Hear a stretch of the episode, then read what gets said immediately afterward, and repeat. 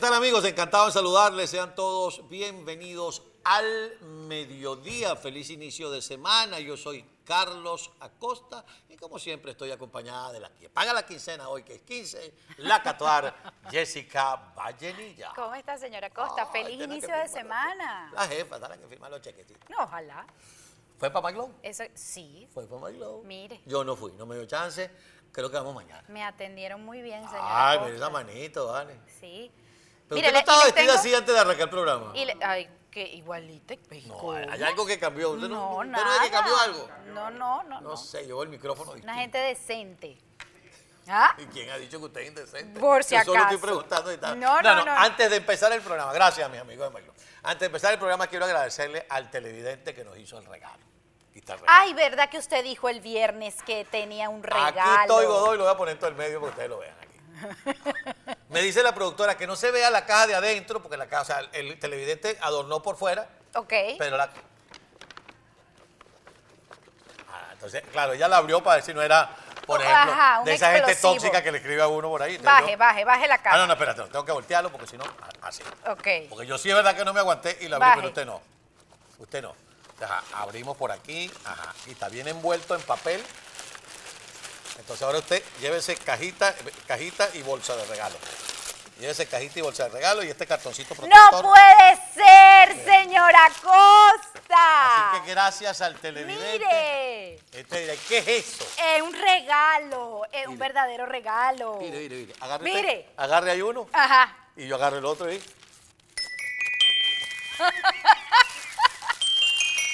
Ajá. Tenemos más ahora en adelante, ahora en adelante, cuando vengan los chismenes de la Catuar, además de la sirena, dice los chismenes de la Catuar.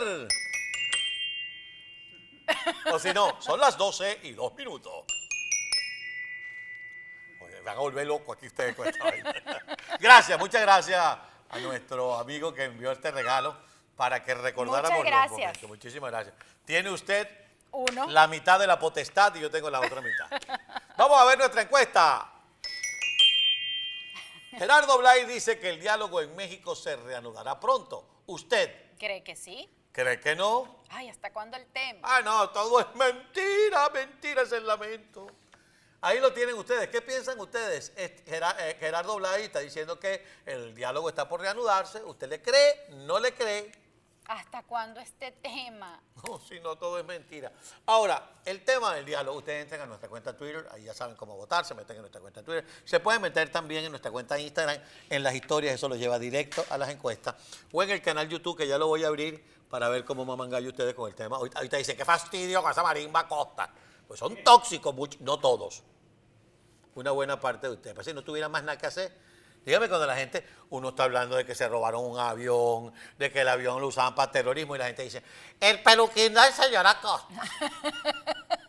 y yo lo miro así. Y estamos hablando de que resulte que hay un banquero, que puede que David Rivera, que era candidato, que entonces el tipo, entonces ahora lo demandan. Y entonces, no me gusta cuando dice tal cosa. Ignórelo, señora Costa. ¿Le sale? bueno, mis queridos amigos, eh, ¿qué tal si nos metemos en una conversación como el guarapo Entre fuerte. y dulce? El diálogo da para todo. ¡Ah! Nada más la palabra diálogo da. Primero, para que surjan los adversos, que los tienen. Algunos con muchísima petrolero. razón y con argumentos absolutamente sustentables. Hemos tenido, el que le lleva la cuenta es María Corina, eh, el doctor Antonio Ledesma. Hemos tenido, no sé, 12, 18 diálogos. ¿De qué han servido? Así como el régimen que le lleva la cuenta a las elecciones que se han robado. Ajá. Llevamos 19 elecciones y las hemos ganado todas. Bueno, Sí, Luis. más o menos. Entonces, está con el tema del diálogo. Pero el diálogo sirve, por ejemplo, para que le quiten las sanciones a Carlos Malpica Flores. ¿Y eso de qué sirvió a Venezuela, señora Costa? Ustedes me dirán, desde que le levantaron las sanciones a Malpica Flores, ahora sí hay luz, por ejemplo, en Barquisimeto, en Margarita, en las zonas donde habitualmente se... Maracaibo, se va por 14 horas la luz. Desde que les levantaron las sanciones a Malpica Flores, ya la gente no hace cola para echar gasolina o para conseguir una bombona de gas para poder cocinar en su casa. Yo sigo viendo las mismas carencias hasta este Porque yo vi por ahí. Ni lo voy mejoras en los hospitales, ni y lo voy a volver a nada. decir. El señor este que tiene la encuestadora, Data análisis. el mismo, estaba diciendo que, que también las sanciones eran las culpables. Mire, ¿Usted se acuerda de él? sí, claro, ¿Cómo cómo se llama no. él? Luis Vicente León. ¿Y por qué? Yo no he dicho nombre. ¿Quién habla así? Yo te dijo el Usted señor dice de que Data así. análisis. Ah, bueno, Data Análisis tiene dos cabezas visibles. José Pero el que habla así es Luis Vicente León. Ah, él señora habla así. Eso lo dijo usted, no lo dije yo. me, me metió a mí en el paquete. bueno, entonces, no, que las sanciones. Ajá, las sanciones también han servido, o mejor dicho, el diálogo también ha servido para que Juan González, Ajá. Jimmy Story y el señor Carsten vayan a Caracas y solamente le han entregado ¿cuánto? Dos Dos. o uno. Yo creo que ninguno. No, no, él se trajo dos, la primera vez se trajo dos. Ah, solo dos. Dos No más. ciudadanos estadounidenses que los secuestran No más. para utilizarlo como piezas de carne. Espérese, porque se llevaron esos dos, pero les Pero agarraron metieron, a más. sí, ¿cómo que llama Alfredo Romero? El, el- el efecto puerta giratoria. Ajá. Sacan dos gringos y meten tres presos. Exactamente, y eso fue lo que Eh, y pasó. estamos hablando de los gringos, porque de los venezolanos presos políticos siguen No, creciendo. no, y eso fue lo que pasó. Pero no importa, por ahí viene una discusión. Una discusión que va a terminar con qué? Con que va a haber elecciones en el 2024.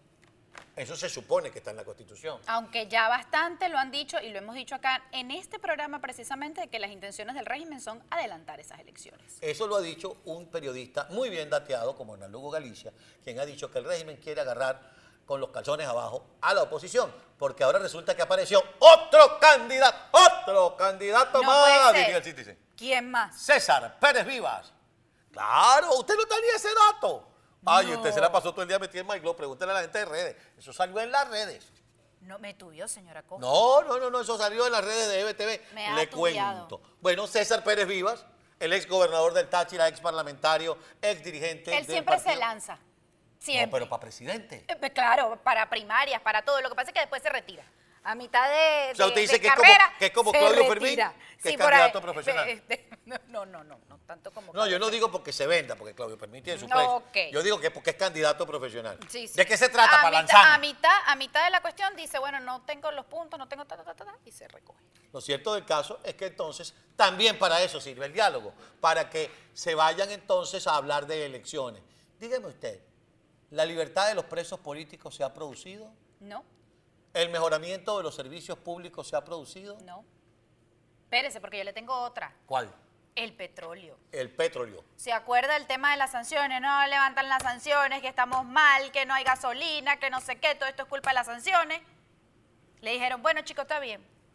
Vamos a levantarte medianamente las sanciones para que le pagues la deuda que le debes a toda esta gente, ¿Y usted dice que no han pagado? em- empresas petroleras europeas. No, Toma chocolate, no. paga lo que debe. Ellos no quieren pagar toma con chocolate. producción petrolera, esa gente que le deben bastante dinero, no, ellos no quieren. Eso salió hoy, mire, en tal cual, y se lo voy a leer aquí. ¿Y sabe quién dio el tatico? Dámelo. ¿Usted se acuerda de un señor que se llama Rodrigo Cabeza? Pero por supuesto. Ah, Vamos a hacer bueno. una cosa, vamos a hablar con Rodrigo Cabeza en estos días. Eh, Rodrigo Cabeza, yo sé que ya va a empezar a ser chavista. Pero ya Está Claro. viviendo en Maracaibo, ganando el mismo salario, viviendo en la misma casa y dando clases en la misma universidad, viviendo de ese salario que le pagan a los profesores universitarios de Venezuela. Ve. Sí, era chavista. Fue ministro de Hacienda, ministro de Economía de Hugo Chávez.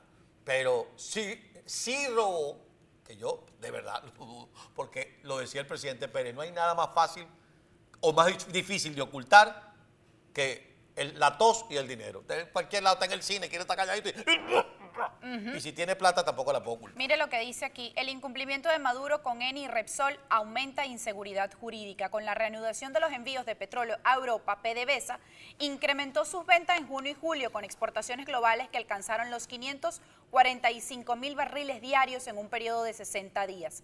Pero ahora la estatal no está interesada en los acuerdos de petróleo por deuda. Ya Diosdado lo adelantaba. ¿Quieren nuestro petróleo?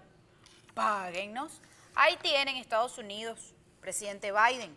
Ahora, ¿por qué Gerardo Blay, que es el presidente de la delegación de la llamada plataforma unitaria, que no está unida a nada, nos vende el regreso al diálogo como un éxito? Bueno, porque acuérdense que por allá estuvo la gente de Noruega. Usted mismo lo habló aquí. Ah, la sí, semana lo dijo pasada. Benigno Alarcón, que allá Ah. estaba la gente de Noruega. Se reunieron con Jorge Rodríguez. La gente de Noruega tuvo, mira, le voy a decir una cosa. La, la delegación de la oposición o de la plataforma unitaria fue como a Maduro le dio la gana. No me sientes a fulano, siéntame a sutano. Ah, tú quieres a Freddy, te lo- estaba preso. ¿Te acuerdas? Sí, claro. Vamos a soltarlo para que se siente. Y lo soltaron y se sentó Freddy. Uy, levantaron un poco de inhabilitaciones. Pregúntele a Superlano. Ajá. ¿Qué pasó después? Y ahora resulta que Noruega tuvo que ir hasta Caracas. Es decir, Caracas no fue a México ni a Noruega.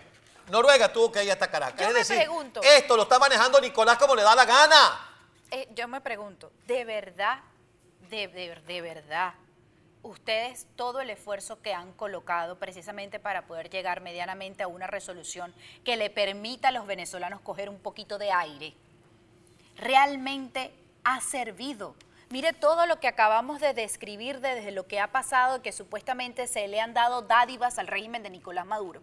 Y hasta este momento él no ha dado señales de cambio, señores. Es que no da ni cuando lo apretan, que le ponen sanciones, y tampoco da cuando le suavizan.